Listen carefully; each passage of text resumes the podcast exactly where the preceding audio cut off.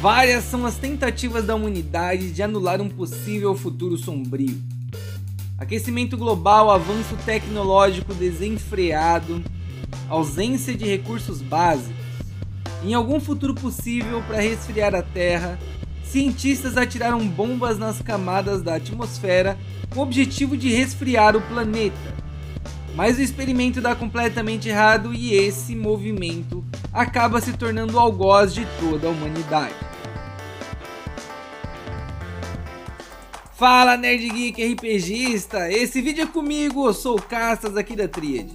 Vamos falar sobre o Expresso da Manhã ou Snowpiercer, algo que seria traduzido como furador de gelo, se isso, né, claro, fosse ao pé da letra. Após a tentativa de resfriamento da Terra dar errado, ela dá origem a uma nova era do gelo, tornando o clima implacavelmente frio. Hoje eu vou te mostrar pontos positivos e negativos dessa série, buscando te convencer não só a vê-la, mas a vir aqui comentar o que achou depois dessa aposta. Mas calma lá, eu nunca te levei para rolê errado, então já deixa o like na confiança e bora pro vídeo. Não, eu não vou dar spoilers nesse vídeo. Aqui a gente vai falar nas entrelinhas para quem já assistiu e vamos também abordar alguns pontos sobre o que essa trama vai apresentar nessa primeira temporada.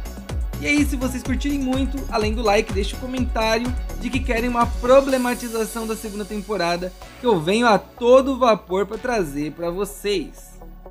Enquanto isso, pega um chocolate quentinho para acompanhar, porque você vai precisar. A partir de agora, vamos congelar tudo! Expresso do Amanhã é um trem expresso criado por Joseph Wilford, é claro que não sozinho. Ele teve a companhia e o direcionamento de diversos outros personagens vão aparecer ali na série, como Melanie Cavill e Ben, que são ali os maquinistas. E vejam aqui em Snowpiercer, maquinistas são as pessoas mais importantes desse trem sobrevivente, que é o Snowpiercer. O Snowpiercer corre o tempo todo em um trilho que cruza o mundo inteiro, e ele o faz para gerar calor que abastece todos os seus mil vagões. Já imaginou isso? Mil fucking vagões! O nosso trem tem nove vagões e já é imenso. Imagina mais de 100 vezes esse tamanho, bicho. Para entrar nesse trem, você deveria comprar um bilhete ou ser selecionado a dedo pelo próprio Wilford. E vejam só, isso definitivamente não é tarefa fácil. O que, que você faz de bom aí na vida? O que, que você é muito bom? Se ele encontrar você, pode ser que você seja selecionado para fazer isso que você faz muito bom lá dentro do Snowpiercer. O trem foi pensado para seguir a filosofia de uma separação de classes. As pessoas da primeira classe são ricaços. Obviamente, eles desfrutam apenas do que o Snowpiercer propõe. A segunda e terceira classe envolve pessoas que trabalham no trem. Sendo que as pessoas da terceira classe têm mais obrigações em relação à manutenção do trem e serviços operacionais simples. A segunda classe é paga para serviços mais sensíveis, como cultivo de plantas e peixes. E quando eu estou falando que ela é paga, não é com moeda, porque moeda não vale nada nessa realidade. Você é pago com a permanência no trem. O Snowpiercer tem de tudo, você não sentiria falta de nada que não fosse a liberdade de poder andar pelos campos verdejantes. Isso porque tudo do lado de fora é branco como a neve. Dentro do trem há criadouros bovinos, suínos, de aves e tudo mais. Não só isso, há atrações, como bares e shows e casa dos prazeres. E isso fica subentendido, não é mesmo? E tudo isso não poderia de forma nenhuma dar errado, não é mesmo? Ah, tá. Senta lá, Cláudia. No dia em que o Snowpiercer iria partir, algumas pessoas conseguiram invadir o trem de forma ilegal. A segurança do trem não conseguia conter e é óbvio que não dá para tirar em todo mundo lá de dentro. Porque se isso acontecer e você quebrar uma janela, furar uma janela, por exemplo, todo mundo do vagão vai morrer congelado. Bicho, é 190 graus negativo, você tem ideia? O suor saiu, imediatamente ele congela e cai na tua cara. Mentira, cara. Sei lá se isso é possível. Entendam que o frio do lado de fora passa o tempo todo a sensação de fatalidade. E não obstante, o frio é usado como punição. Quando alguém comete um crime, ele é punido com exposição ao frio em nome da ordem. Mas que caralhos de ordem cruel é essa? Não sei, mas é a forma como o Sr. Wilford vê o mundo. Sendo assim, se cometer um crime, você pode ter dedos, mão ou até um braço inteiro congelado. Isso sem contar que a execução é literalmente te colocarem para inalar o clima que existe do lado de fora, porque aí você morre com seu pulmão congelado.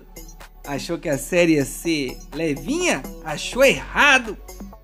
E se isso não atiçar sua curiosidade, saiba que existe um conflito terrível que se mostra logo no início que é a criação de uma quarta classe social, os fundistas, de onde o personagem André Layton vai sair para tentar uma revolução no tempo.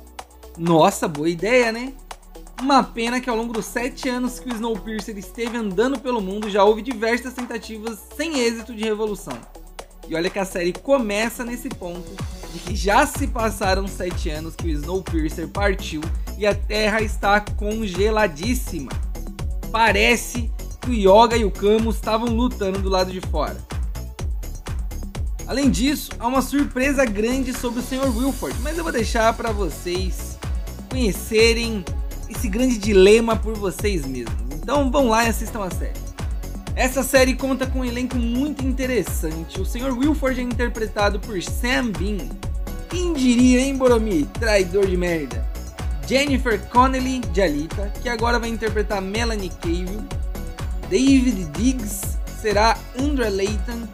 E do Goldberg como maquinista Ben, além das promissoras atrizes Rowan Blanchard e Annalise Basso. Que pode ser Bacho? Basso? Basso? Não sei. Mas ela é uma atriz em ascensão. Deixa nos comentários aí quem é seu personagem favorito e se você ficou muito triste com a morte dele. Brincadeira, brincadeira, não é assim, nem todo mundo morre. Lembra que é sem spoiler, é só uma brincadeira. Pra mim essa série é surpreendente, eu poderia ficar falando 30 minutos sobre cada setor e como eles reinventaram as profissões e as noções de física, química, meteorologia e tudo mais para funcionar, para caber dentro da série. Apenas saibam que para mim ela é 8 de 10. É claro, há incoerências e coisas que acontecem que não se justificam de forma nenhuma. Você vai assistir aquela situação e você vai falar, mas tá, não tem nada a ver isso acontecer assim desse jeito. Toda série tem o famoso furo de roteiro. Para mim, um dos pontos negativos dentro do, da série do Snowpiercer é ser abordado que as pessoas, principalmente os fundistas, perderam alguns traços humanos e é como se eles tivessem adquirido alguns rituais para fazer, mas ao mesmo tempo isso não parece que afetou tanto a vida deles, a não ser quando eles falam, é, isso afetou minha vida porque eu fiz tal coisa. Mas no comportamento deles basicamente não mudou, a não ser que eles são completamente desconfiados. É isso aí, cara amigo nerd geek RPGista. Aproveita antes de ir embora para dar sua força e deixar o like e se inscrever no canal, se você ainda não for inscrito. Ajuda bastante se você compartilhar esse vídeo com alguém que você conhece também. E se você estiver escutando nas nossas plataformas de áudio, nosso mais carinhoso salve para você também. É isso aí, pessoal. Valeu, um abraço e até a próxima.